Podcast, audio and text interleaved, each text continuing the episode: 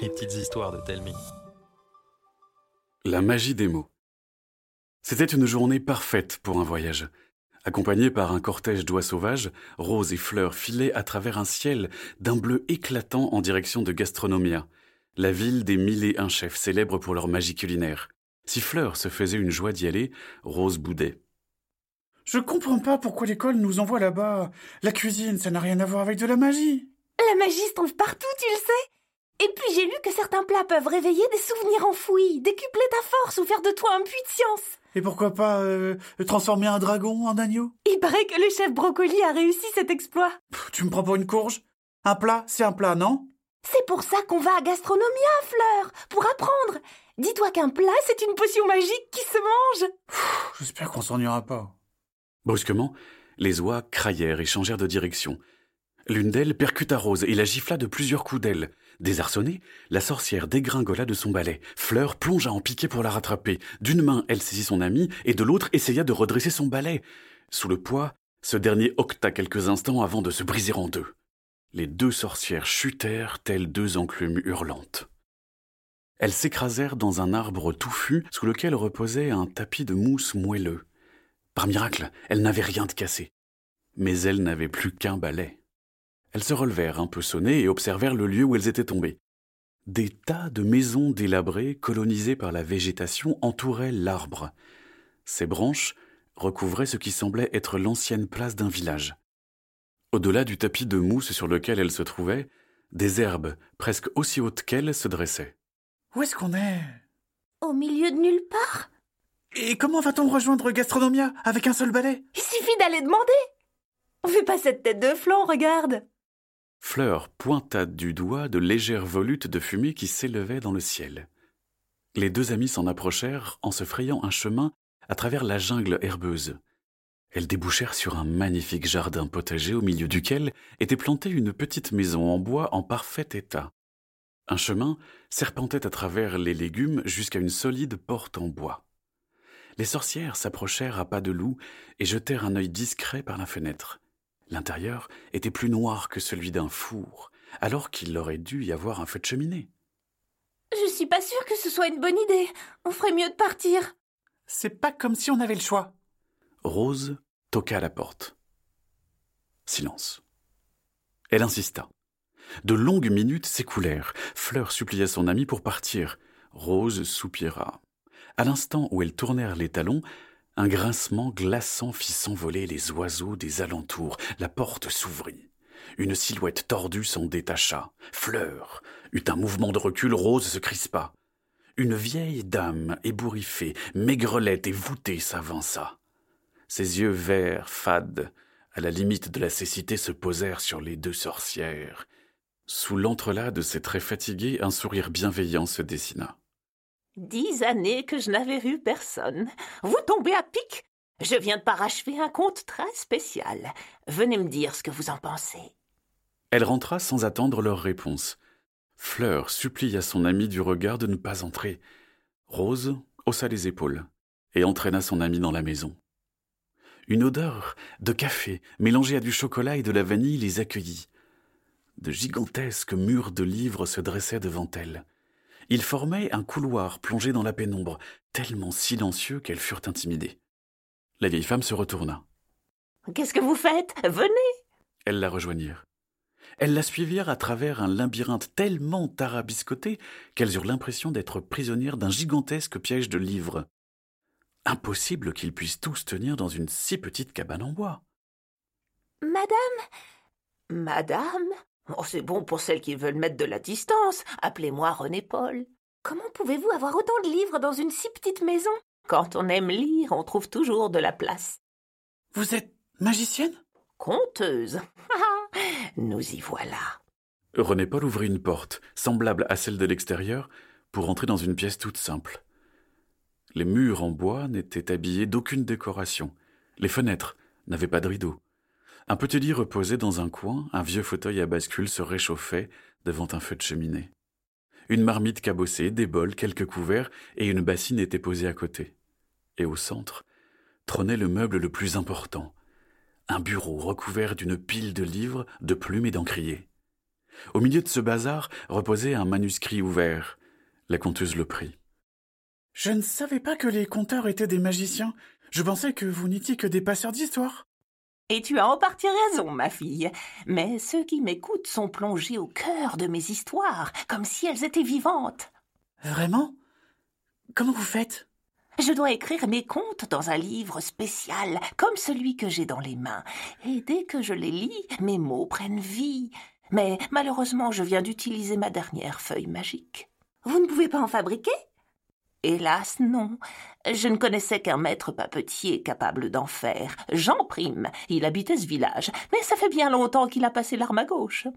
Dites, comment ça se fait qu'à l'école des arts magiques, on n'ait jamais entendu parler de cette sorte de magie? Je crois bien que je suis la seule à savoir faire ça. Quand il y avait encore du monde par ici, personne d'autre n'arrivait à donner vie à mes contes. Il doit bien y avoir une façon de transmettre votre savoir. Je parie que le doyen de notre école sera ravi de vous accueillir. Vous croyez? Et comment? Transmettre mon art, hmm, ce serait un sacré honneur. Et votre dernier conte, vous disiez qu'il était spécial. Pourquoi? En l'écoutant, vous ne serez plus un simple spectateur, vous deviendrez acteur de l'histoire.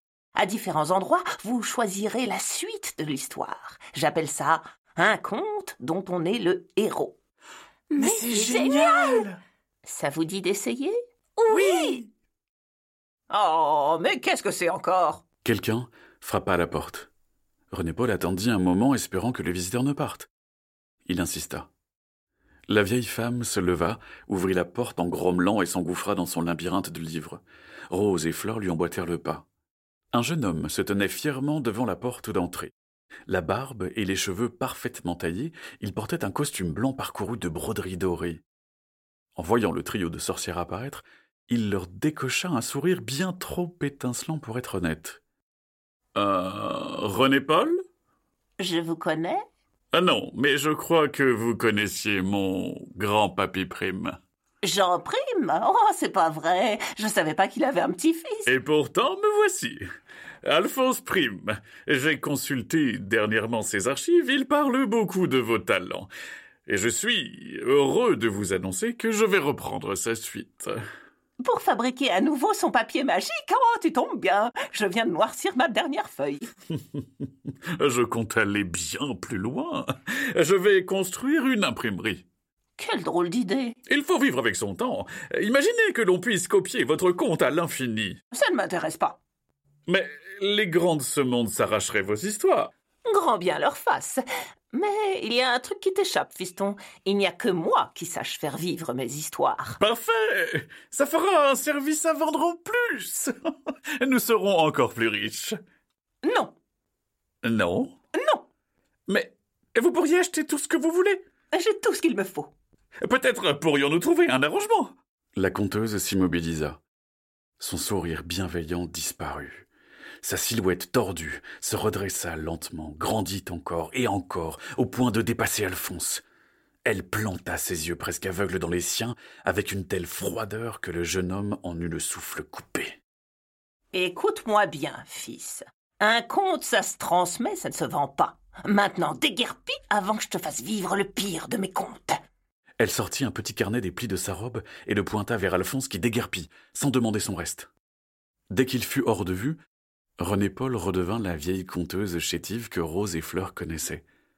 Comme si rien n'était arrivé, elle invita joyeusement les jeunes sorcières à essayer le conte dont on est le héros. Elles passèrent une soirée fantastique à jouer les aventurières. Elles explorèrent une cité en ruine, affrontèrent des hordes de monstres avant de libérer l'esprit d'un roi millénaire.